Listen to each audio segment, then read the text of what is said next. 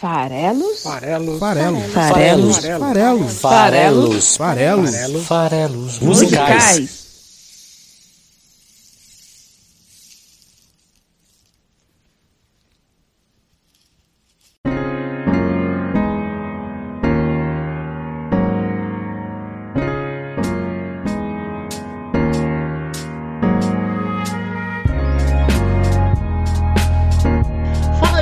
Que gosta de música! Meu nome é Paulo Farelos e estamos aqui para mais um Farelos Musicais, o seu podcast que interpreta letras de músicas toda quinta-feira aqui no site esfarelado.com.br. Eu tô aqui de novo, dessa vez, mais uma vez, graças ao papel de curador. Volta e meia eu trago aqui artistas que são menos mainstream, um pouco menos conhecidos, um pouco menos badalados.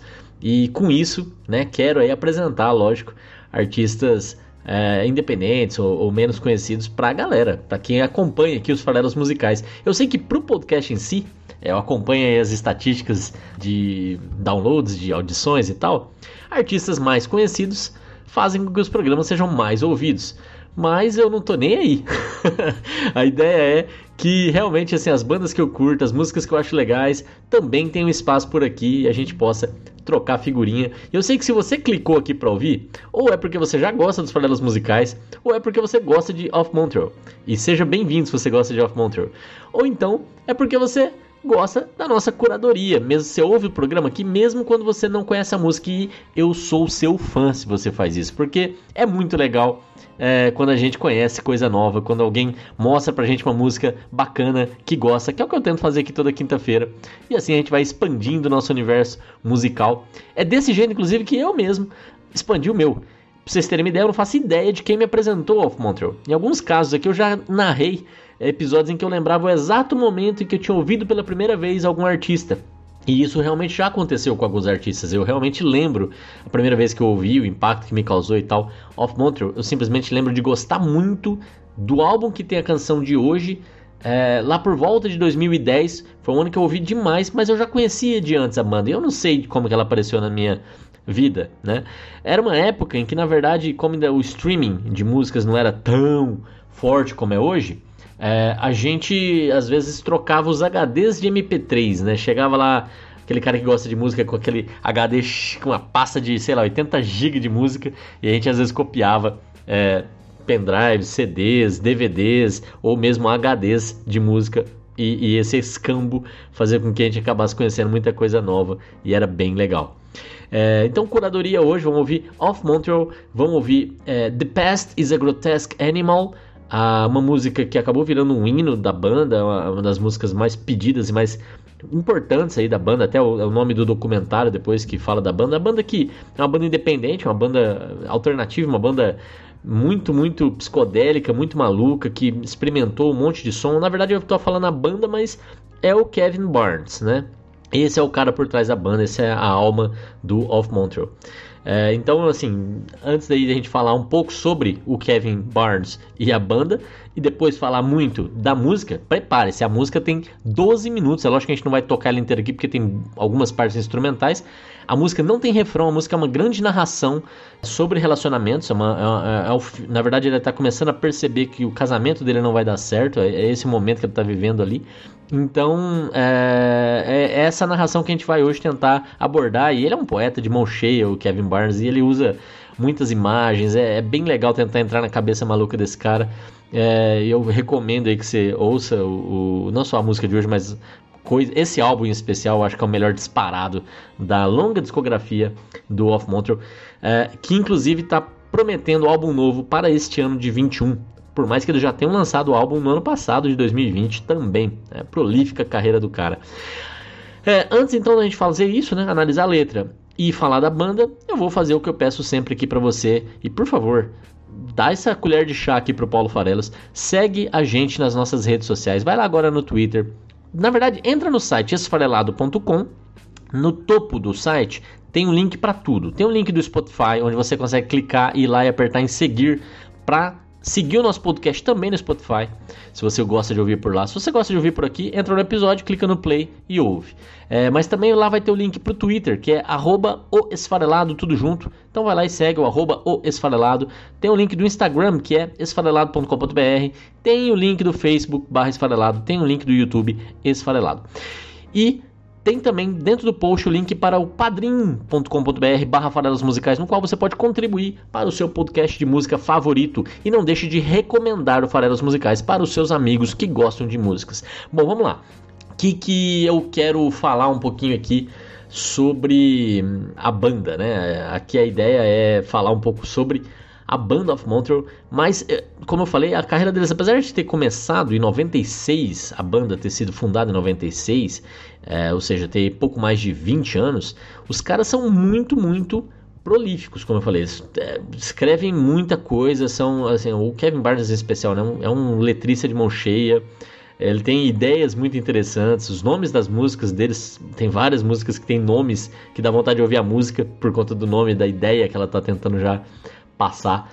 É, então, é, eu não vou aqui entrar em detalhes de todos os álbuns, eu vou aqui fazer rapidamente uma passagem. De novo, a banda é o Kevin Barnes, de certa forma. Eu vou, vou, fazer um paralelo aqui com o que aconteceu, por exemplo, com Engenheiros do Havaí, que também teve várias e várias formações diferentes, é, mas é, tem a alma do Engenheiros, que é o Humberto Gessinger, inegavelmente. E ele, por mais que ele troque ali os seus parceiros de, de banda, a, continua sendo Engenheiros, né? Falando isso, se você gosta do, do Engenheiros, tem dois episódios já que eu falei deles aqui, o episódio 63, no qual eu falo sobre piano bar e falo da carreira deles, e também um episódio bem recente até, o episódio 121, que ficou bem legal, uma releitura de Ninguém Igual a Ninguém, que é uma música de 92 do álbum é, Leaks, Maltz, Gessinger, que, que eu consegui trazer uma releitura como se a música estivesse falando sobre a pandemia do coronavírus, então ficou bem bacana, ouve lá, 121. Então assim, algo parecido aconteceu lá com o Off Montreal. É, a banda teve, é, sei lá,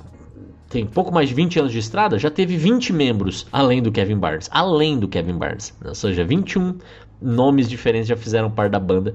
Eu vou destacar aí alguns caras. O tecladista, a, a tecladista, na verdade, Dori Alexander, o guitarrista Brian Poole, o baterista James Huggins e o baixista Dave Percy. Porque eles é, são os mais longevos participantes, os que mais tempo ficaram junto com o, o Barnes aí na, na, história da banda. Então esses são os meus destaques aí dentro da formação, mas eu vou focar muito mais na figura do Kevin Barnes, que é uma figura muito, muito interessante. Hoje em dia a banda é um quinteto e, e o Barnes ele é o vocalista, ele é o guitarrista, ele é o letrista. Para alguns álbuns, incluindo o álbum do qual eu tirei a canção The Past a Grotesque Animal, ele fazia praticamente tudo. Depois ele até convidava músicos mais para as turnês, mas a gravação em si era 100% com ele. Ele é, até por conta disso, para ter mais autonomia, não só tocava guitarra, mas investiu muito em eletrônico.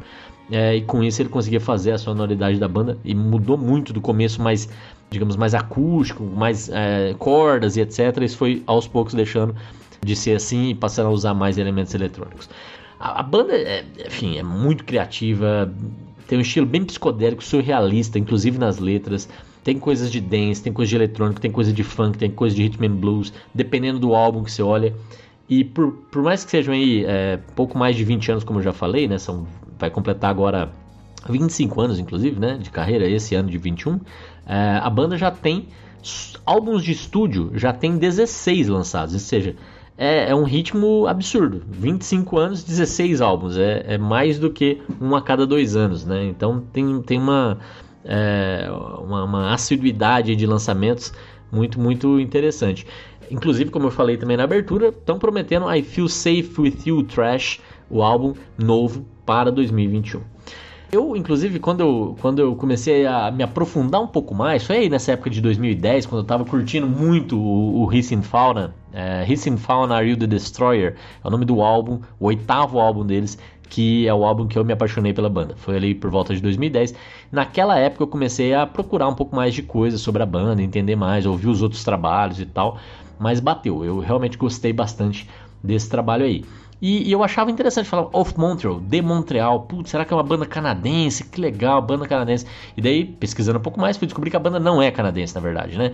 Parece que o, o, o Barnes, o vocalista, quando ele fundou a banda, ele estava terminando um relacionamento com uma menina lá de, do Canadá, que era de Montreal. E aí ele, ele terminou com ela e acabou deixando o nome da banda como de Montreal em homenagem a essa, essa garota, né? E isso já quebrou um outro é, um, um, outro preconceito aí por é, ter visto alguns shows dele é, recentes aí no YouTube e tal. Você consegue ir lá e achar shows dele, eu vi, enfim, ainda não tive oportunidade de ouvir Off Montreal ao vivo como eu gostaria, mas já vi alguns shows dele é, no YouTube e ele se, se apresenta como uma figura meio trans, uma figura é, assim, vestido de mulher, é, é um, é, trazendo elementos ali do glam rock também. Acho que uma coisa é, que é, depois eu fui descobrir, né?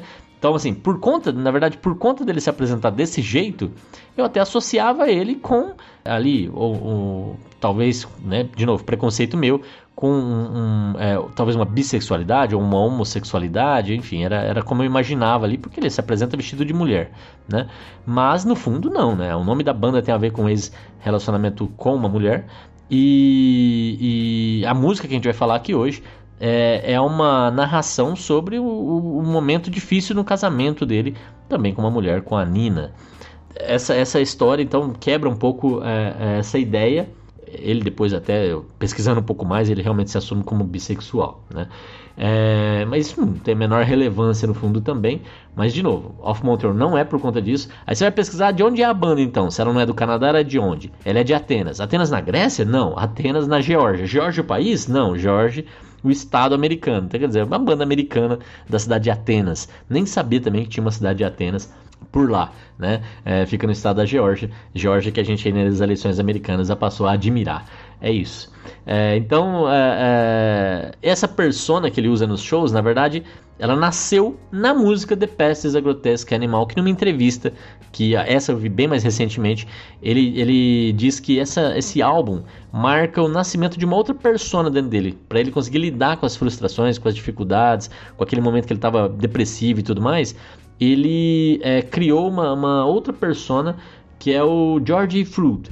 E esse George Fruit, o álbum Hissing Fauna the Destroyer, é a narrativa de como ele se transformou em George Fruit.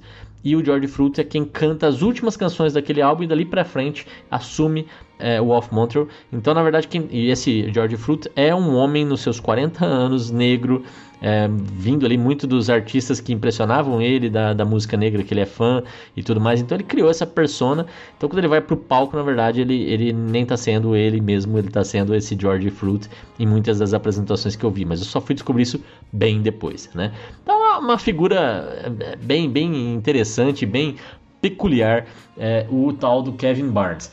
É, o primeiro álbum deles, né, eles fundaram em 96, sai em 97, chama Cherry Peel, né, o, o a pele da, da cereja. É, tem, era um álbum bem diferente do resto do trabalho deles, né, da, da, sequência do trabalho deles, bem, bem mais romântico e tal. Vou destacar alguns nomes de canções, não pelas canções em si, mas pelos nomes delas. Eu acho ele muito inspirado para batizar uh, os álbuns e as canções. É, então, por exemplo, nesse caso aí tem uma música que chama Teen, I Wish You Were Born a Girl. Né? Tim, eu gostaria que você tivesse nascido menina. É, é um nome interessante para uma música. Logo no ano seguinte, ele já lança o seu segundo álbum, Bad Side Drama Petit Tragedy, Tragedy é, que tem uma música também que eu acho muito legal o nome, Little Viola Hidden in the Orchestra. O, olha que legal, né? A viola, a, a violinha que está escondida lá na, na orquestra. It's easy to sleep when you're dead. É fácil dormir quando você está morto. Ah, enfim, é, Bedside Drama, em seguida, ó, 97 lançou um álbum, 98 lançou um álbum, 99 vai lançar o terceiro álbum de cara, assim, três anos, três álbuns. É, o terceiro álbum foi o álbum que mais chamou atenção nesse começo de carreira, se chamava Gay Parade, é um álbum conceitual, ele é um álbum que contava uma história, a parada gay, né, o nome do álbum. Tinha músicas como A Collection of Poems About Water, é uma coleção de poemas sobre água. Tinha, olha os nomes dessas músicas: Why, The Quail and Vaguely Bird Noisily Enjoying Their Forbidden Trust. Olha o nome de outra música: Advice from a Divorced Gentleman to His Bachelor Friend Considering Marriage. Ou seja, né, o, o, o, conselho de um homem divorciado para o seu é, amigo solteiro que está considerando se casar. Olha o nome da música, né? Quase o nome de um episódio de How I Met Your Mother. É, olha o nome dessa outra música. A Man's Life Flashing Before His Eyes While he and his wife drive off a cliff into the ocean. Além de ser quilométrico o nome das músicas, eles já contam um pouco da história, né? É, a vida de um homem que é, aparece como um flash diante dos seus olhos quando ele e sua esposa é, caem de um penhasco no oceano. o nome da música, gente. Enfim. É, terceiro álbum, o álbum que realmente começou a chamar mais atenção para a banda, mas sempre petit comité, sempre fãs fiéis de uma banda independente, né? Nunca uma coisa mainstream. Tem até um episódio interessante que eu vou falar daqui a pouco. Enfim, saiu em 2001 o quarto álbum, ou seja, 2000 eles lançaram só um álbum de coletânea, não lançaram álbum de inéditas. No quarto ano, o temático também, lisérgico, amalucado, Coquelicot Asleep in the Poppies, a variety of whimsical verse. Esse é o nome do álbum, tá? Só pra vocês terem uma ideia. E, gente, é uma loucura esse álbum. É, ele imagina, é, ele narra a história de seres mitológicos que ele inventa também, esses tais desses coquelicô aí. Ele, ele, até falou, eu vi entrevista também dele falando desse álbum ter é, tido é, influência tanto do Frank Zappa quanto dos mutantes, os brasileiros mutantes. Olha que legal, né? E, e o que é bacana desse álbum, assim, ele, ele cita essas criaturas mágicas, né? E como é que elas. É, é outro álbum conceitual, também conta uma história. É, é, bem maluco. Ele teve que se explicar e dizer que ele não compõe é, com o auxílio de entorpecentes. Olha só a necessidade que ele teve que ter aí. Enfim, no ano seguinte saiu o quinto álbum, Audios Arboretum. Depois, em 2004, saiu o sexto, Satanic Panic. Ah, esse aqui é o que eu queria falar para vocês, que é o seguinte vai ser uma trinca de álbuns que nesse momento ele começou a compor sozinho realmente. Era o momento que ele estava se dividindo entre a cidade de Atenas e ele foi morar também lá na Escandinávia, Noruega. Ele foi morar em Oslo um período. É, ele já estava casado aí nessa época, tinha recém-casado com essa artista plástica, essa, essa artista de uma forma geral, que é a Nina, que é a esposa dele. Ele ficou casado com ela de 2003 até 2013. E nesse período ele começou a se dividir entre as duas cidades e começou a compor mais sozinho. Então tem uma trilogia solitária do Kevin Burns, que em muitos momentos ele envolveu também a Nina Burns, Barnes, é, que era a esposa dele, para fazer as artes, até para fazer alguns vocais.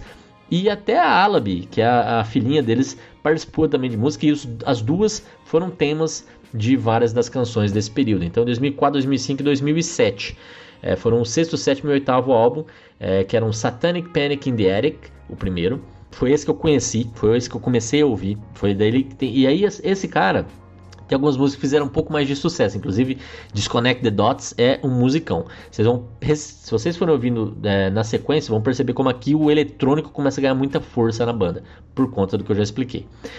É, em 2005 sai The Sunlandic Twins, é, que também tem música. Olha só que interessante que eu ia falar sobre esse negócio de ser independente, né? Essa música desse álbum chamado Wraith, Pinned to the Mist and Other Games, foi usada numa propaganda do Outback Steakhouse, né? Ou seja, da, da, da, da rede de, de, de, comida lá de fast food Outback. Não é bem fast food, né? Mas enfim, a rede de restaurantes do Outback. E lógico que isso chama atenção, mostra que tá ganhando dinheiro e tal. Os fãs ficaram emputecidos e cobraram esclarecimentos da banda porque ela estava sendo usada para uma propaganda. Vê, vê bem o nível dos fãs nesse caso aqui, né? Os caras cobrando explicações do porquê que ele estava se vendendo para o sistema e tal. É quase como se fosse né, um, punk rock aí. É, é, o Green Day eu acho que nunca passou por isso, né? Mas apesar de ter feito muito, muito, muito mais sucesso. Forecast Fastest Future é o nome de outra música desse segundo álbum da trilogia solitária. Forecast Fastest Future. Ele estou predizendo um futuro fascista. Essa música eu quis destacar aqui, porque meu Deus do céu, pensa bem nisso, né? E aí em 2007 é a terceira perna dessa trilogia solitária, Hissing Fauna Are You the Destroyer? Ou seja, animais sibilantes, né? Animais sibilantes são vocês os destruidores? Hissing Fauna Are You the Destroyer? é, que cobras, né? Possivelmente são animais sibilantes aí de quem ele está falando. Esse álbum é o que fala sobre a transformação dele no George Fruit, que eu já comentei. Este álbum é que tem a música The Past is a Grotesque Animal, que é demais. Tem também outras músicas que também fizeram sucesso. Tem uma música dele falando sobre o uso de antidepressivos, o uso de químicos para regular o humor, que é muito bacana. Essa música chama Handles Gate Like a Promethean Curse. I'm in a crisis, come on mood, shift back to good again. É o refrão, é muito legal essa música. A música que esse álbum eu gosto demais, por isso que eu tô falando mais dele aqui um pouco. Esse álbum é genial, é, vale muito ouvir. Hissing Fauna Are You the Destroyer? Vai lá e ouve esse álbum, você vai curtir. Tem A Sentence of Swords in Kongsberg, Kongsberg que é, é, também sobre esse período que ele estava morando na Noruega. E ele vai, é, as músicas são muito autorais, muito autobiográficas, muito é, contando as, a, a, o que ele estava passando naquele momento. É, essa música especificamente é, é, bem bacana. Tem um clipe dela com uma, uma, uma, moça vestida de fada andando pela cidade toda feliz. Essa música é, levanta o astral um pouco, então vale a pena. Segue a carreira, eles continuam lançando álbuns freneticamente, então no final ainda da década passada, retrasada já, né? Em 2008 eles lançam o nono e o décimo álbum em 8 e 10, Skeletal Lamping e False Priest. False Priest foi onde eles começaram realmente a, a, se aproximar mais da música negra de verdade, com rhythm and blues, funk, talvez aí por conta de ter criado a persona do George Fruit, mas esse álbum False Priest tem até participações especiais de cantores como a Solange, a Janelle Monet, é, é bem bacana, é, e o Skeleton Lamping foi quando eles começaram uma coisa que depois eles até continuaram, que eu achei muito, muito bacana também em termos de marketing, que eles falaram, poxa, você comprar um álbum hoje em dia, na época do MP3, não faz nem sentido. É um objeto que no máximo você vai colocar numa prateleira, não vai usar para nada. É, então eles começaram a vender, tudo bem, CDs e vinis, mas também camisetas, buttons, sacolas, luminárias de papel, um monte de objetos que eles entendiam ser mais úteis com a temática da banda, com, a, com as artes da banda, é, e que vinham junto, quando você comprava um button, por exemplo, vinha um código para você fazer o download do álbum. Então você estava comprando o álbum, mas levando para casa não um CD, mas outro objeto. E isso eu achei um conceito bem interessante, bem legal. Bom, chegou a década passada, né, a década de 2010, e eles lançaram álbuns em 2012, em 2013, em 2015, em 2016, em 2018 e também em 2020. É, vou destacar aqui o álbum, o 15 álbum, White's Relic e Realis Mood. Tem dois nomes divididos por uma barra. Todas as músicas desse álbum têm dois títulos, assim como o nome do álbum. É, e isso faz com que ele tenha, de certa forma, dois temas, dois assuntos em todas as músicas, em todas as canções. E é bem interessante. Ano passado, ano da pandemia, eles lançaram You Are Fun, o R Fun. É um álbum também é bem legal, bem interessante. É, e, e, tem a música de destaque, o single da música do, do álbum, que é Get God's Attention by Being an Atheist. Que é um título também, como eu disse, ele é bom para batizar os, os álbuns deles né, e as músicas deles é, chame a atenção de Deus sendo um ateísta, né, um ateu. Então é um, é um, bom nome. Além desses 16 álbuns de estúdio que ele lançou durante a trajetória, eles lançaram 9 álbuns de compilação e, ou remixes. É, e, e, então, assim, tem álbum ao vivo.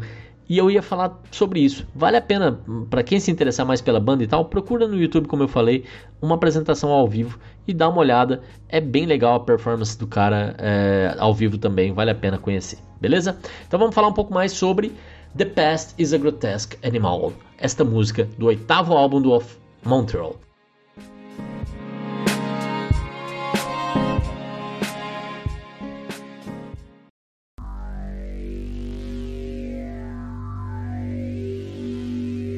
Música faz citações explícitas a outras duas obras, né, literárias e até cinematográficas, que são é, Quem Tem Medo de Virginia Woolf, tem uma parte que não é uma citação explícita, mas ela é óbvia, né? Então, assim, é, esse, esse livro, peça, né, já foi interpretado na, na Broadway, já ganhou o prêmio Tony e por aí vai. E é também um filme com a, com a Elizabeth Taylor e com o Richard Burton como protagonistas, dirigido pelo Mike Nichols lá na década de 60. Já teve outros, vários outros remakes, esse é só o original, digamos assim, a primeira adaptação e a mais famosa. Então ele está falando desse livro aqui, e esse livro fala sobre um relacionamento falido, né? um casal mais maduro que convida um casal mais jovem para casa e, e, aos poucos vai revelando o quanto o relacionamento deles já está falido, o quanto o relacionamento deles é, é, é ruim para os dois e tudo mais. É, e, e o outro, outra obra essa citada explicitamente no começo da música, é A História do Olho, esse livro do, do escritor, intelectual, filósofo francês Georges Bataille. E esse livro também fala de um relacionamento que não é falido, mas é absolutamente perturbador, absolutamente estranho é, entre o narrador do livro e a Simone. E, e, também um terceiro elemento que é a Marcela, muito presente ali na história. Então é, é, é interessante que também falando sobre relacionamentos complicados, relacionamentos ou falidos, né, ou, ou, difíceis, que é justamente também a temática da própria música. E é legal quando você tem essa a música não tem refrão, a música é longa e ela vai conversar com você sobre as percepções do narrador a respeito do que está acontecendo com ele, desde quando ele conheceu a, a esposa até o, o, momento que ele está vivendo de, de, de, crise, né? de, de, de dificuldade de, de, de, conexão emocional. Então é, é, legal ele citar outras obras que ajudam você a entender esse, essa atmosfera, esse ambiente, é, né? esse contexto no qual a canção está inserida. É, a música é sobre esse relacionamento dele com a esposa Nina Grotland, que depois se transforma em Nina Barnes, porque eles se casam. Eles casam em 2003. Então, quando a música estava. Ele, ele, se separou em 2013, né? Então a música é do álbum de 2008, bem aí no meio do relacionamento. Né? O relacionamento durou 10 anos, a música estava justamente ali no, no, quinto ano desse casamento. É, então vamos lá. Eu, eu, inclusive, tem um outro ponto que eu ia até citar para vocês também, que, que talvez eu vou compilar aqui no, no episódio. Entra depois lá no, no Esfarelado. Eu vou deixar o, o link para tanto o trecho do, do, do, filme citado, né? Ele, ele cita um trecho do filme, Quem Tem Medo de Virginia Woolf. Eu vou deixar aqui no link esse trecho do filme linkado para ficar mais fácil você ver. Como também eu vou deixar é, o link para um clipe dessa música feito por fãs, jovens fãs da, da banda, que fizeram um clipe literal. Não é bem feito, é tosco ao extremo, mas é divertido ao mesmo tempo, porque eles tentam é, construir situações é, é, no clipe literal com o que está sendo dito na, na letra da música. Tá? Os primeiros 1 minuto e 30 da música são só introdução realmente musical, é, ela vai evoluindo para você realmente entrar e pegar e tal, sentir a música, né? Assim, você vai ter que ouvir ela inteira. Aqui no nosso programa o objetivo é analisar a letra. Então eu vou saltar essa introdução que vai construindo. Ela começa até com um som meio realmente é, gutural, uma coisa que parece provocativa. Um monstro começa falando é, no, logo nos primeiros segundos da música. Isso eu vou pular totalmente. Depois ela vai construindo aos poucos toda a, a introdução, é, até entrar uma, uma, percussãozinha. Depois do primeiro minuto que vai aparecer essa percussãozinha, letra mesmo, voz, vai aparecer ali por volta do 1 minuto e 39 segundos. E é dali mais ou menos que eu também vou começar, tá? O primeiro trecho é, diz o seguinte: é, é a introdução da história, o único momento em que ele fala o nome da música, a primeira coisa que ele fala, inclusive, que é o passado é um grotesco animal. The past is a grotesque animal. Que é o nome da música. O que significa grotesco? Até é bom falar isso, né? O que significa isso? É alguma coisa que causa aversão ou até mesmo riso. É porque é muito estranho, é muito bizarro, é muito caricato, é muito extravagante. Então aqui ele tá, primeiro ele está antropomorfizando o passado. O passado não é, não é um, nem um animal e nem um ser humano. O passado né, é a passagem do tempo, é, um, é, um, é o nome que a gente dá à passagem do tempo, ao, ao que já foi. Né? Ele está chamando esse passado de um animal, ele está colocando uma forma nele, não humana. Né? E está dizendo que essa forma é, é, é, bizarra, ela é extravagante, ela é, extra, ela é extraordinária de certa forma. Esse é o nome da música, essa é a ideia por trás da música. Significa o quê? Que o passado, se ele fosse um animal, e, e lembre-se que ele está falando de animais até da fauna, né? Até no nome do próprio álbum. Se o passado fosse um animal, ele seria grotesco, ele causaria estranheza, ele causaria um pouco de sensação de ridículo, um pouco de sensação de, de é, aversão. É, então, quando a gente olha para ele, é, a gente percebe o que? As coisas que a gente fez errado, as coisas que a gente fez certo, as coisas que a gente gostaria de mudar, as coisas que a gente é feliz. Então isso tudo causa estranheza, isso tudo causa ou arrependimentos, ou. É, não adianta, se você começar a olhar demais para o passado em geral, você pensa nas coisas que você poderia ter feito diferente. E a primeira trecho da música é justamente para estabelecer isso, que quando você olha para trás, quando você olha para esse passado grotesco, esse animal grotesco que é o passado, quando você olha ele nos olhos, quando você olha ele com atenção, quando você olha ele para enfrentá-lo, quando você olha ele nos olhos é para enfrentá-lo, você percebe o quanto que você pode estar errado, o quanto você está errado, o quanto você errou. Né? E, e, esse, inclusive, é o maior peso que o passado tem e por isso que o presente é que é o mais importante. Né? Quem vive no passado ou no futuro é, vive com problemas. É, a gente tem que conseguir cada vez mais viver no presente, que é a única realidade que existe.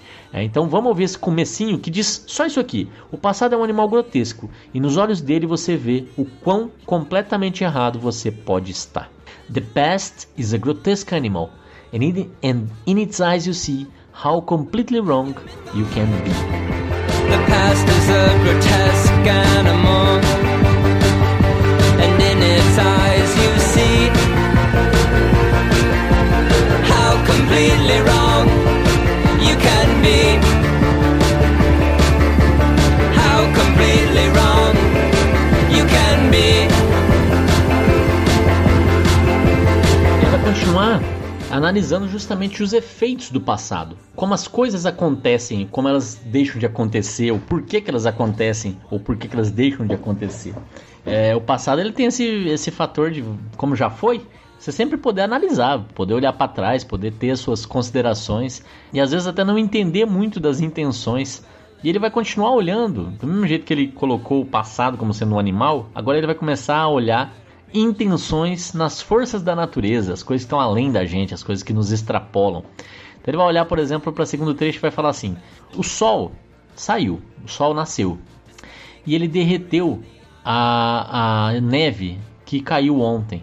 E isso faz você pensar: por que, que ele se incomoda? Por que, que ele se dá o trabalho?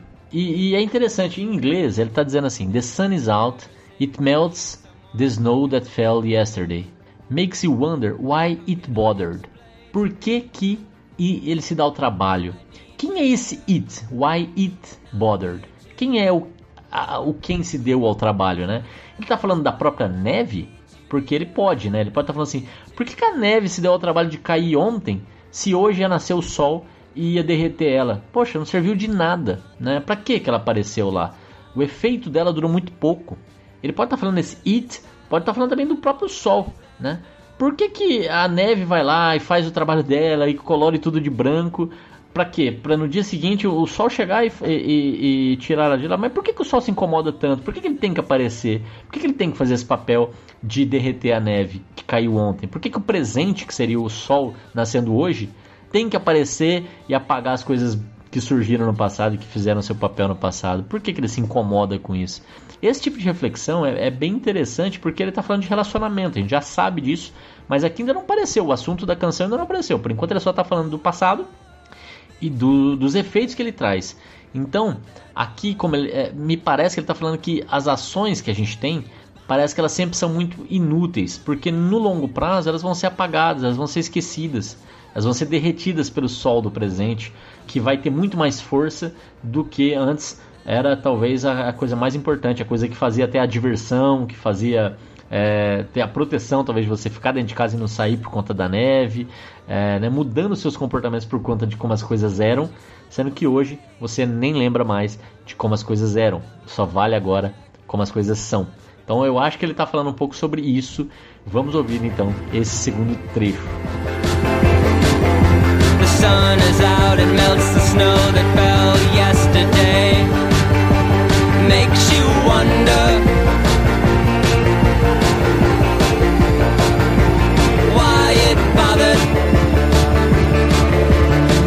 O terceiro trecho que eu separei aqui pra gente falar é justamente agora que ele vai introduzir a personagem principal aí, além do narrador, que é a pessoa pela qual ele se apaixona, que é a Nina. A gente sabe que é a história dele com a esposa dele. E como é que eles se conheceram na vida real? Eles se conheceram realmente durante um período que ele passou já excursionando pela Escandinávia, pela Europa.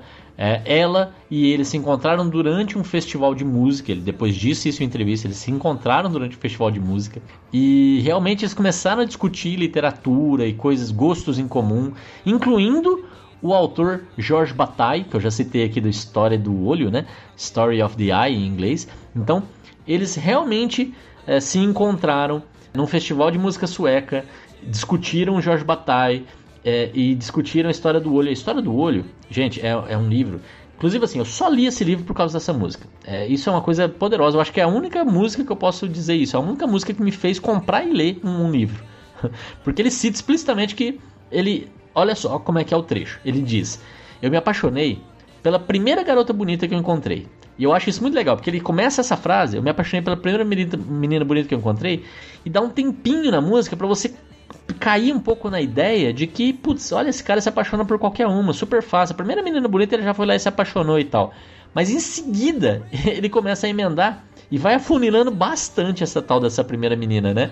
É, enquanto a primeira menina bonita, nossa, pode, pode ser um, um universo gigante, em seguida ele fala que conseguia apreciar Jorge Bataille é, que é o nome do autor francês, enquanto estavam discutindo a história do olho, que é o livro do Jorge Bataille, em um festival sueco de música.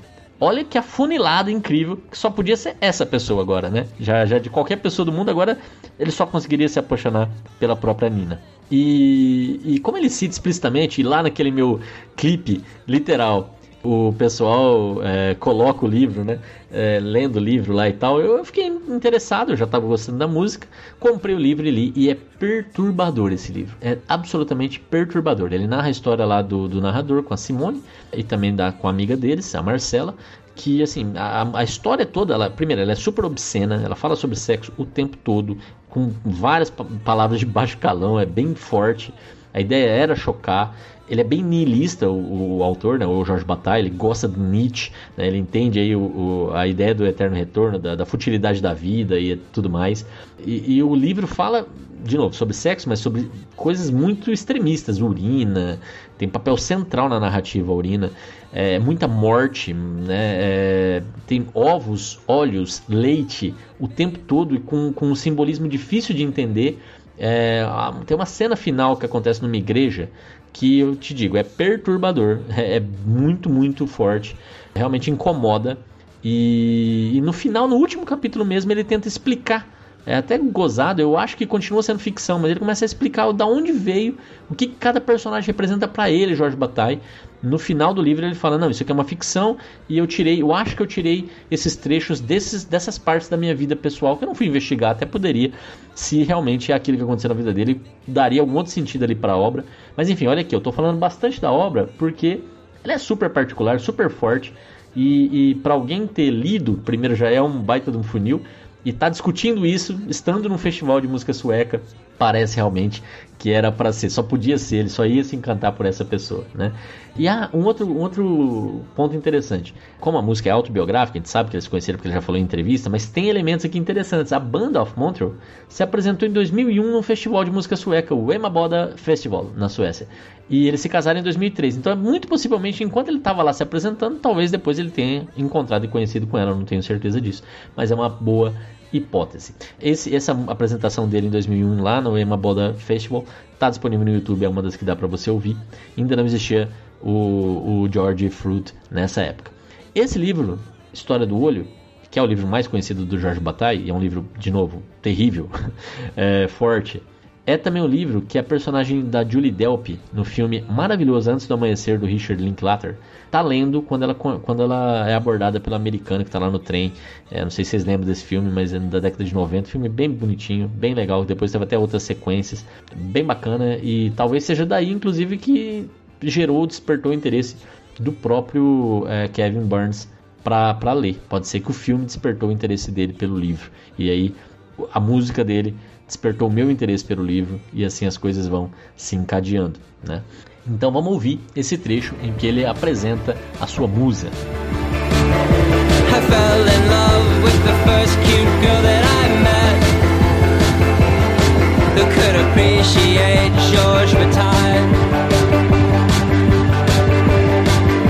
Standing at a Swedish festival Discussing story of the eye eu acho que ele volta aqui pro presente depois de apresentar a personagem, né, a musa.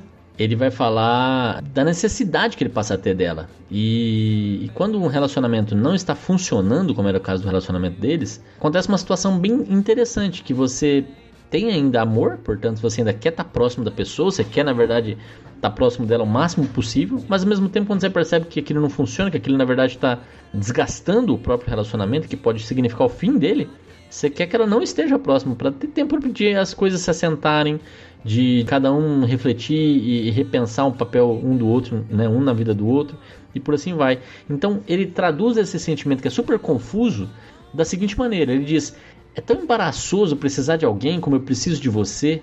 Como que eu posso explicar? Eu preciso de você aqui e não aqui também. Ou seja, preciso da sua presença, preciso da sua ausência. E aí ele percebe quanto que isso é confuso, né? Que quando ele repete isso na música, parece que ele está falando dessa própria conclusão. Como é que eu posso explicar que eu preciso de você aqui e não aqui também? Parece uma repetição, mas eu acho que ele dá uma entonação que até soa interessante, soa como uma. Nossa, o que, que eu estou falando agora? Então vamos ouvir esse trechinho também que é, é bem, bem legal. So embarrassing to need someone like kind do you. How can I explain? I need you here and not here too.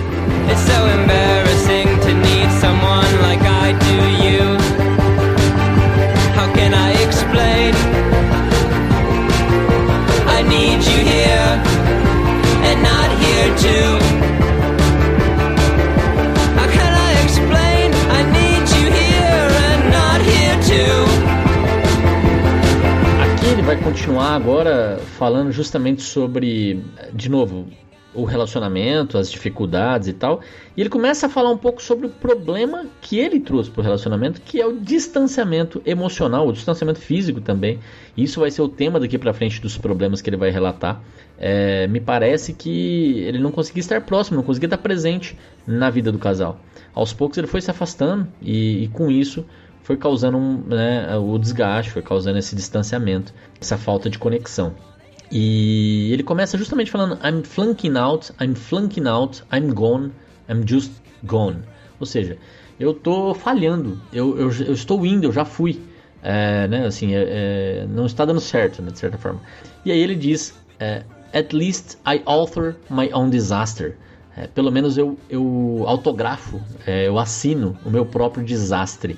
E lá naquele clipe dos meus dos, dos fãs lá que, que eu, que, eu, citei, que eu tô linkando aqui no episódio, é muito legal, porque nesse, nessa parte eles pegam um papel, eu acho divertida a criatividade do fã. Ele pega um papel escrito O meu desastre, aí embaixo tá eu, e ele vai lá e assina. Ou seja, maravilhoso, né? Ele assina o próprio desastre. O que ele está querendo dizer aqui é que ele se sente responsável pelo, pela, pelo que não está funcionando.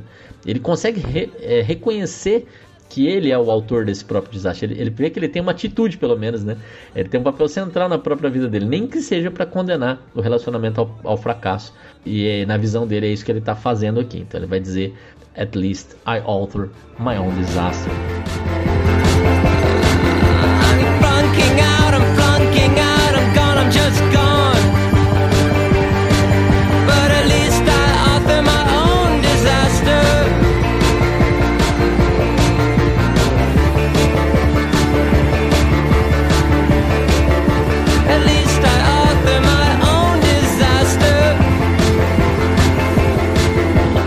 Agora reforçar, sem tanta poesia, ele vai ser mais literal, é, essa questão do distanciamento. Ele vai dizer performance breakdown, ou seja, a, a performance está ruindo, a performance não está indo bem, né? a, a atuação não está indo bem.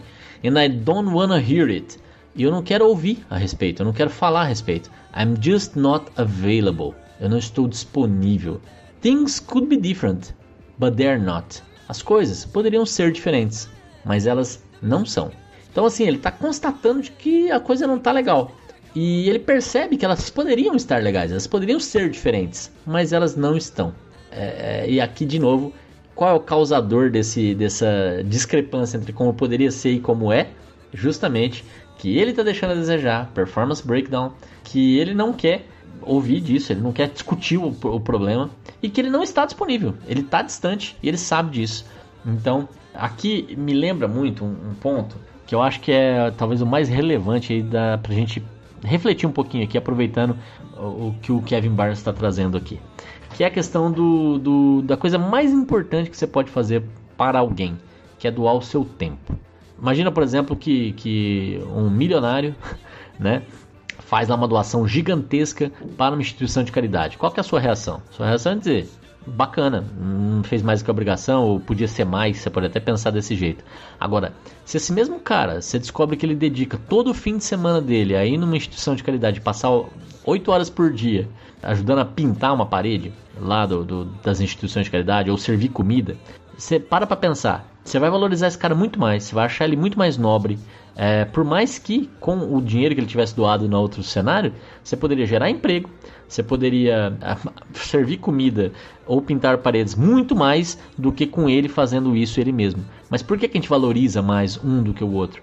Porque no outro ele está doando o tempo dele. O tempo dele é, é uma coisa que é igual para ele ou para qualquer outra pessoa que ele contratasse. Né? Então o tempo dele é a coisa mais valiosa que ele tem. E a coisa mais valiosa que cada um de nós tem. É o nosso tempo e o que a gente faz com o nosso tempo. Então quando a gente dedica o nosso tempo a alguém, é a coisa mais bonita e mais importante que a gente pode fazer, que cria laços de verdade com essas pessoas. Né? Então, ele aqui está se abstendo justamente disso com a pessoa que ele tinha decidido passar a vida dele. Evidentemente, isso aqui é uma receita do fracasso, de certa forma. Mas, enfim, não estou aqui para julgar ninguém. Performance breakdown.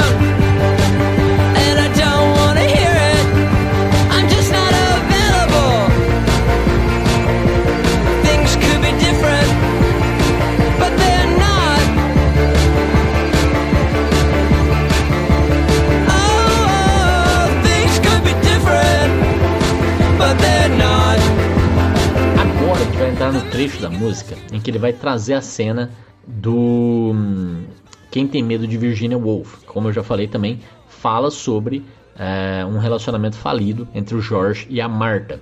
Tem um trecho do filme em que eles vão realmente com uma briga física, né, uma, é, uma agressão. E nesse momento a Honey, que é a do casal mais jovem, a mulher do casal mais jovem, aplaude, grita e fala violência, violência, né, toda excitada porque vai acontecer um quebra-pau.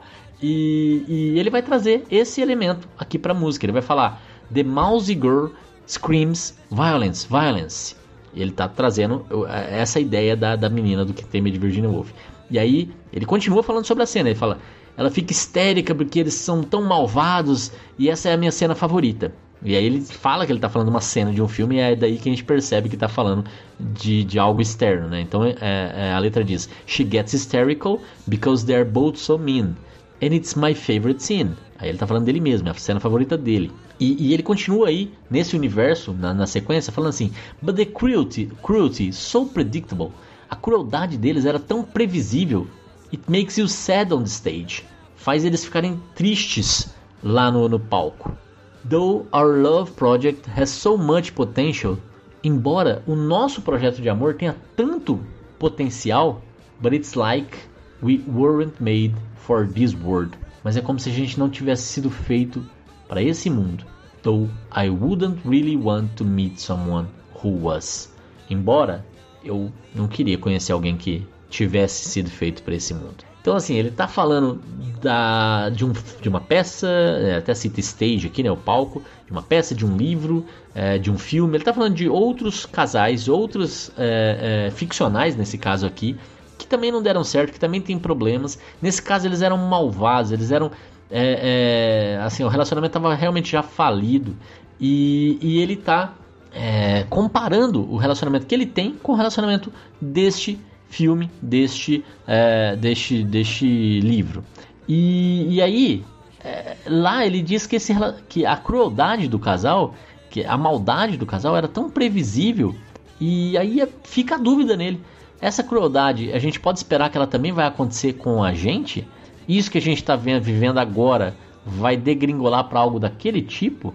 Ah, mas a gente tem tanto potencial do lado de cá, tem tudo para dar certo parece que realmente a gente não foi feito para esse mundo. É a conclusão que ele chega, que ele já tinha chegado antes, né? Por que, que aqui tá, não está funcionando, sendo que poderia estar tá funcionando? As coisas poderiam ser diferentes, mas elas não são. É, parece que o nosso amor não foi feito para esse mundo, né? Parece que as coisas não vão funcionar.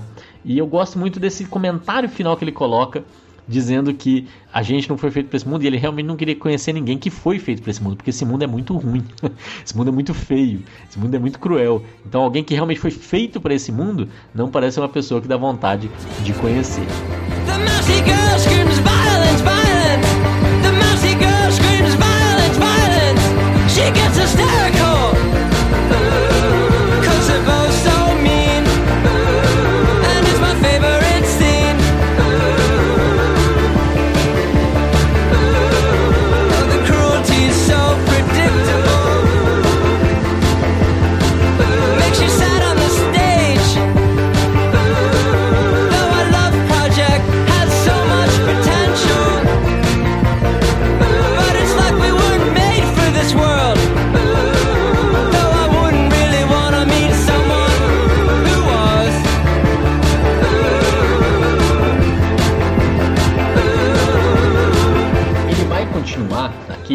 comentando agora, e aí eu já não sei se ele continua falando do, do filme ou agora se ele está falando da Nina, mas ele vai começar a falar é, sobre uma tentativa de fuga, de certa forma. Como se a gente tivesse, quisesse fingir que está tudo bem. Coisa que vários casais em crise realmente experimentam, tentam. Fingir que está tudo bem. No filme, eles tentam fingir que está tudo bem. Aqui, ele também parece sugerir que eles façam a mesma coisa. A, a letra diz o seguinte: Eu tenho que gritar na tua cara? Do I have to scream in your face? Aí ele diz: I've been dodging lamps and vegetables. Throw it all in my face, I don't care. Eu, eu tenho me esquivado de lâmpadas e de vegetais jogados na minha cara, eu não me importo. É, agora, olha que interessante, né? É, é, lâmpada parece objetos de casa, objetos, né? E aí de novo volta lá para a ideia da violência. Então parece que estão arremessando coisas em mim, eu tô aqui me esquivando, eu tô tentando é, né, é, não, não, não ser atingido. E quando ele fala vegetables, talvez seja até no palco, talvez seja até por ele ser um artista que está sofrendo também com críticas negativas, está sofrendo com é, rejeição do público. Era um momento ali que no álbum anterior tinha sido feito um sucesso comercial, é o, é o comercial lá do, do Outback, é os fãs falando que ele está se vendendo. Então pode ser que ele também está se esquivando os vegetais e os tomates, possivelmente. Então joga tudo que não me importa ele vai tentar fingir que tá tudo bem. Então, ele vai ir nessa linha agora. Let's just have some fun. Vamos só nos divertir. Let's tear, tear, tear. Let's tear this shit apart. Vamos rasgar essa merda. Let's tear the fucking house apart. Vamos rasgar essa casa. Let's tear our fucking bodies apart. Vamos rasgar os nossos corpos. But let's just have some fun. Mas vamos nos divertir. Ou seja, vamos fingir que tá tudo bem, vamos rasgar toda essa porcaria que tá aqui em volta. Aqui até me lembra um pouco, é, de novo, começou a usar shit, fucking, é, o, o Jorge Bataille com as suas obscenidades, nessa hora aqui misturando as três obras, né? A própria música dele com o Virginia Woolf que está aqui ainda totalmente por perto, é, me lembra um pouco também a, a forma como o, o, a história do olho funciona.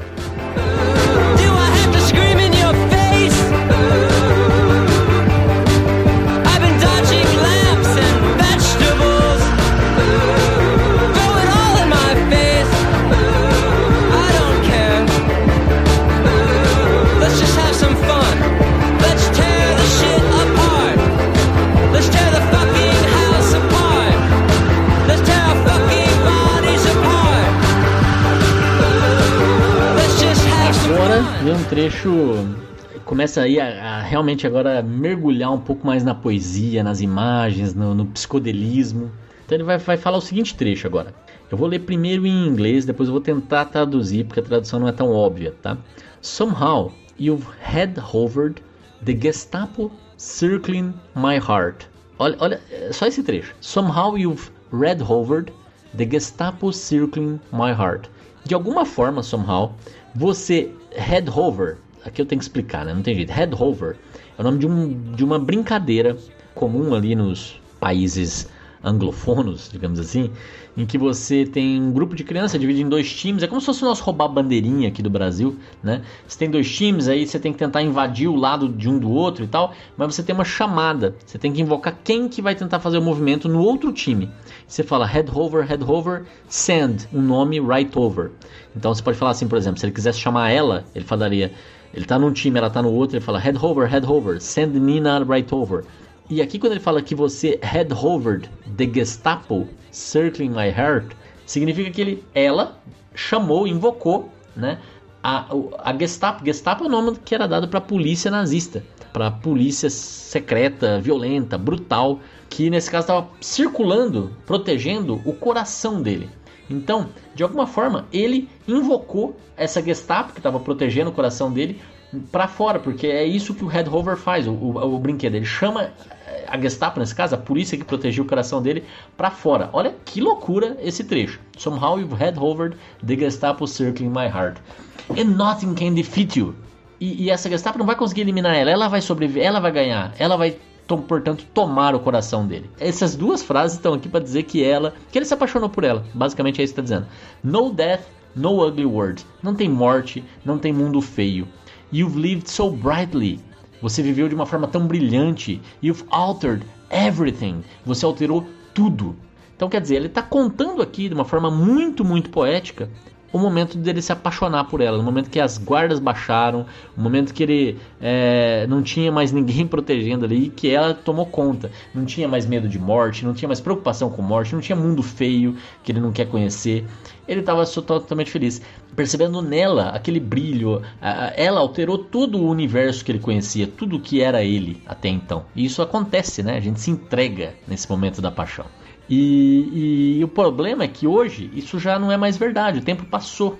A passagem do tempo, passado, que é um animal grotesco, faz com que ele hoje olhe e fale: Mas o que aconteceu de lá para cá? I find myself searching for old selves. Eu, eu me encontro procurando por eus antigos, né? Por quem eu fui. Ele, ele, ele, talvez fale assim, mas por que, que eu fui assim e hoje eu não consigo ser assim novamente? Ou por que, que né, é, eu deixei de acreditar, ou eu deixei de fazer, ou eu deixei de ser quem eu era. E, e ele fala isso para finalizar esse trecho: while speeding forward, enquanto eu acelerava adiante, through the plate glass, através do espelho, of maturing cells, de células em maturação. Quer dizer, é mega maluco aqui as escolhas das palavras, mas enfim, poetas a gente tem que só entender, né?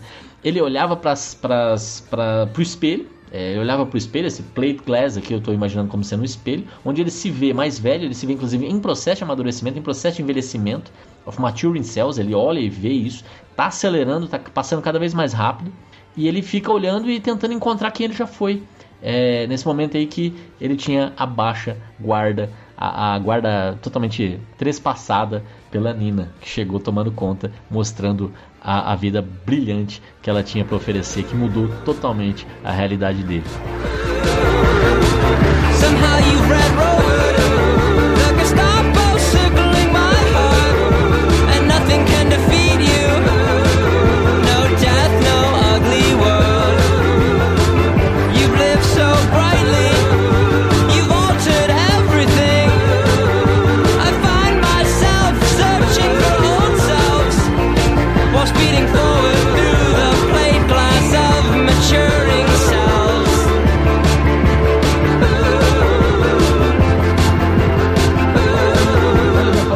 Mais, né, sobre já que ele, ele não consegue mais encontrar quem ele foi, ele quer tentar entender o que, aconteceu. Ele, ele, ele, teve um que tipo de participação é, nesse relacionamento.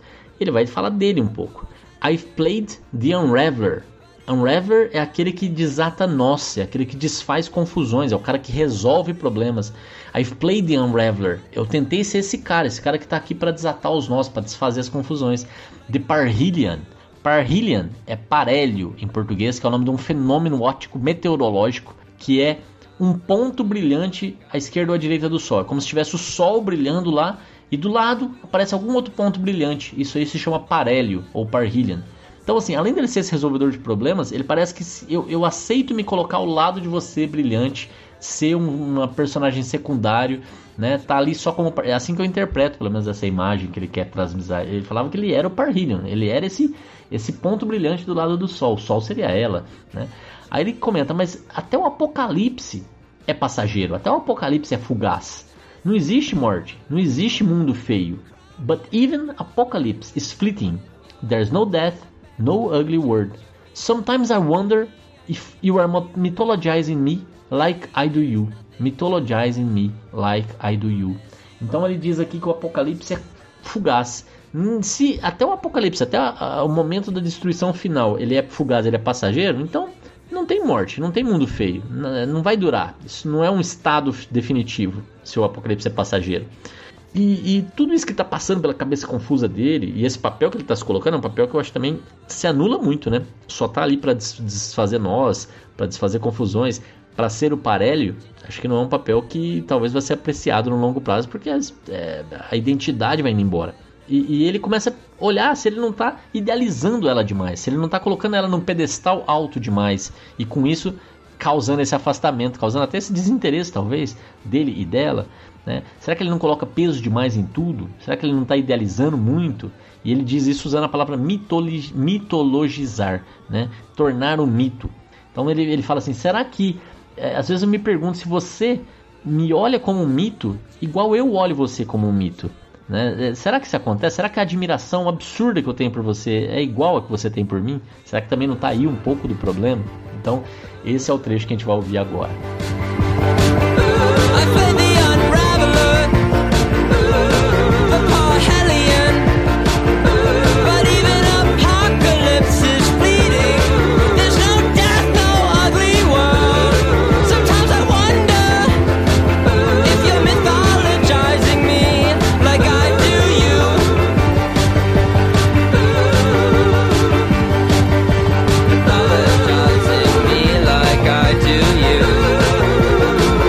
Vai dizer o seguinte: é, a gente quer que o nosso filme seja bonito, não realista.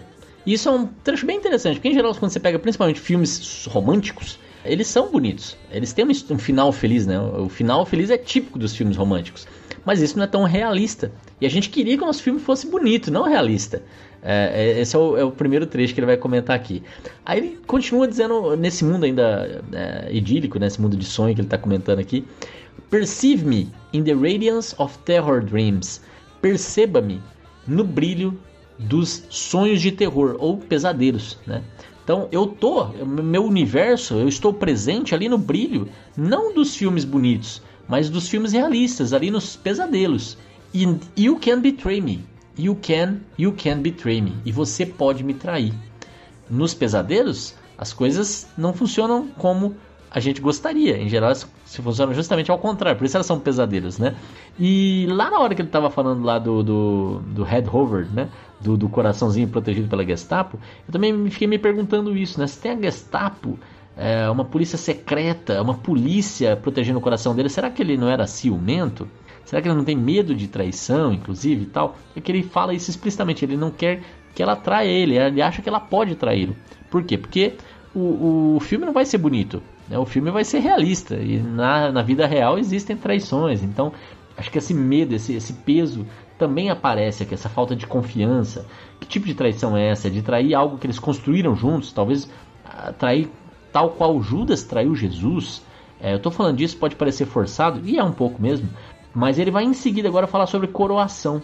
E sabemos lá da, da, da coroa que Jesus recebe, a coroa de espinhos. Né? Então, é, se em seguida ele vai falar de coroação e aqui ele está falando sobre traição, me lembra um pouco a história de Jesus, né, natural. E eu vou aproveitar para falar para você que é, se você quer saber mais sobre a relação de Judas e de Jesus, tem um episódio do Farelos Musicais, um episódio recente, Natal agora de 2020, eu gravei é, sobre o musical Jesus Cristo Superstar, episódio 116, na minha opinião, um dos melhores episódios de, dos 124 agora é, do programa. Ficou muito legal, eu tento cobrir toda a temática do, do musical. Vai lá e confere e vem aqui me falar depois o que, que você achou. Mas enfim, tá aqui é, e você pode me trair. Em seguida ele vai falar, but teach me something wonderful. Crown my head, crown my head. Ou seja, mas tudo bem, você pode me trair, mas eu quero que você me ensine alguma coisa maravilhosa. Talvez que a traição não existe, talvez que nosso casamento é perfeito e tudo mais. Coroe a minha cabeça. É, essa é a vontade de ser o seu rei. Coroe a minha cabeça, coroe a minha cabeça. With your lilting effects, com os seus efeitos cadenciados, os seus efeitos é, ritmados. Né? Project your fears onto me. Projete os seus medos em mim. I need to view them. Eu quero vê-los. Eu quero conhecê-los. See, there's nothing to them. I promise you, there's nothing to them. Eu quero vê-los. Eu quero que não exista nada para eles. Eu prometo para você, não tem nada para eles. Aqui, provavelmente, quando ele fala que ele quer que ela projete os medos nele, é justamente retomar essa conexão que pode ser que já existiu, retornar uma conexão emocional, entendê-la, conhecê-la, entender os seus medos. E, e, se esses medos tiver a ver com coisas que ele está fazendo ou deixando de fazer, ou que ele nunca mais vai fazer, ou que ele nunca mais é, deveria ter parado de fazer, enfim, o que quer que seja esses medos, se é que é isso, né?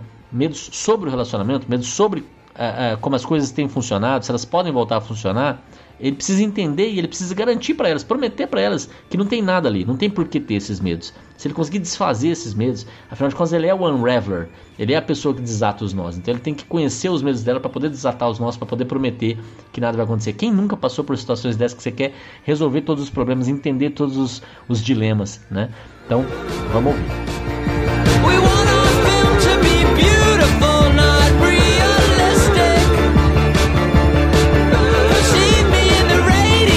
chegar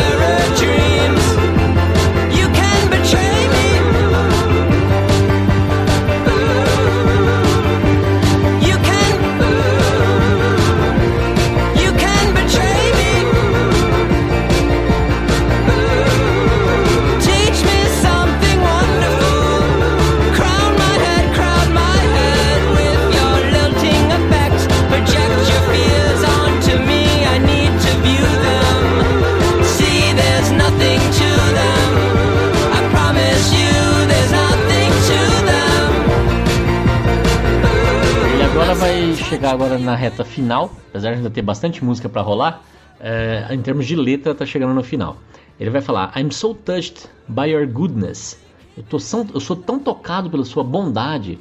You make me feel so criminal. Você me faz até me sentir criminoso, porque ele tem esse contraponto, ele se coloca numa posição de inferioridade com relação a ela. É o tal do pedestal. How do you keep it together? Como é que você consegue manter tudo isso junto? I'm all unraveled. Ou seja, ele que estava antes como o, o, desatador de nós, agora ele se vê desnudo. É, ele, ele, se vê exposto, ele se vê desvendado, ele se vê nu, né? É, ela sabe tudo sobre ele, ela percebe tudo sobre ele, enquanto ele não consegue conectar. But you know, no matter where we are, we are always touching by underground wires. E, e esse trecho é meio enigmático. Ele vai falar assim: Mas você sabe, não importa aonde a gente está, nós estamos sempre nos tocando por fios é, subterrâneos. E aqui de novo, né? É, é uma conexão é, mística, astral? Não, é que pode ser uma coisa bem mundana que é a internet, né? Se ele está falando que o problema dele é a ausência, distanciamento e tal, pode ser que o relacionamento deles passou a não ser mais físico. O relacionamento deles passou a ser só a distância, só através de, de ligações, de mensagens. É, e com isso, esse afastamento, por mais que eles não estejam próximos, ele fala: não importa onde a gente está, no matter where we are, we are always touching by underground wires. Nós estamos, estamos sempre conectados, mas essa conexão ela é frágil demais, ela não é forte. Não tem a doação do tempo, não tem, não tem a proximidade não tem mais nada físico e a gente precisa do toque real, né? Para manter uma coisa acesa, para manter é, as coisas funcionando. É, e, e, ele está tocado, ele usa essa palavra várias vezes aqui, né? Ele está tocado pelos, pela bondade dela, mas ele só consegue tocá-la por underground wires. Então, essa, essa é a loucura.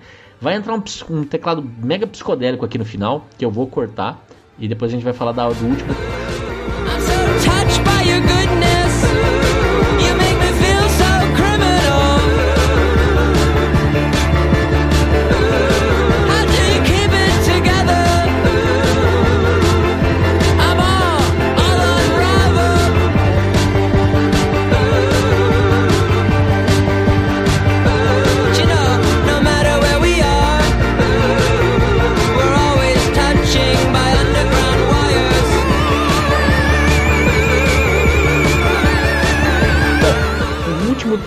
Música é, diz o seguinte: Eu te explorei com o desprendimento de um analista.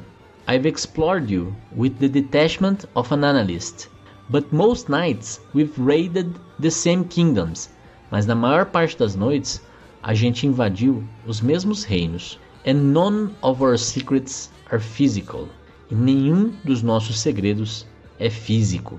Olha que interessante. Então, é, esse o último trecho da música. Ele tá falando desse relacionamento falido, que nada deu certo mais, que teve essa desconexão, depois daquela paixão inicial, a pessoa certa, que tinha que ser ela, teve esse afastamento, é, teve essa desconexão. Parece que agora, inclusive, a relação deles passou a ser virtual, né? distante.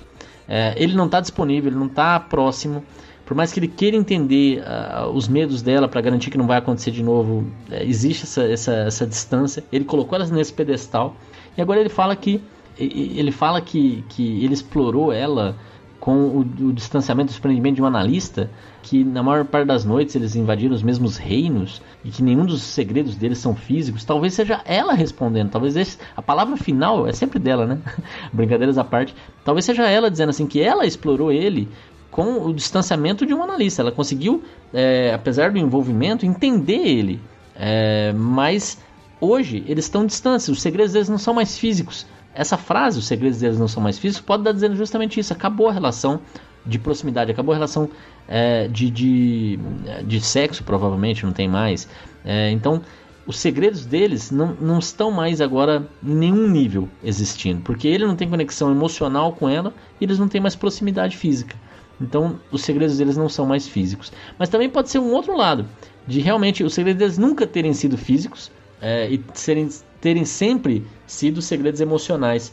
E, e agora é, só restam esses segredos, né? E, e, ele não consegue desvendar, apesar dele ter tentado analisar ela com esse distanciamento de um analista. Por mais que isso tenha acontecido, agora ainda sobraram todos os segredos que ele não conseguiu, tudo que ele está falando no restante da canção. Então, esse é o encerramento aí de The Past is a Grotesque Animal. E aí depois um longo trecho instrumental, até quase é, 12 minutos de música no total. Mas vamos ouvir esse último trecho.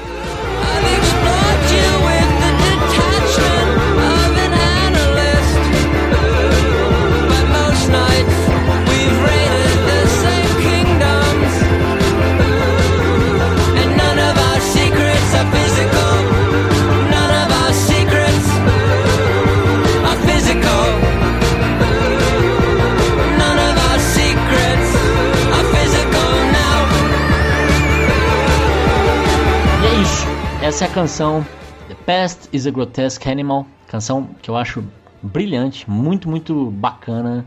É, é, legal quando, enfim, a pessoa vai falar de um assunto mega mundano, mega tradicional, que são relacionamentos, e consegue falar com essa inspiração, trazendo imagens novas, trazendo referências de outras obras que falam do mesmo assunto, expandindo ali o seu universo é, e dando margem para a gente aqui ficar viajando, pensando a respeito das intenções do artista. Tá? Então a gente se vê na semana que vem com mais uma dica e mais uma análise aqui dos farelos musicais. Não deixa de curtir a gente em todas as nossas redes sociais. Entra lá no site esfarelado.com.br, entra nas nossas redes sociais e clique em curtir, se, seguir, seja lá o que for. E compartilha com os seus amigos que gostam de música. Mais este programa e todos os outros 123 programas aqui do nosso é, podcast. Um abraço e até mais. Valeu!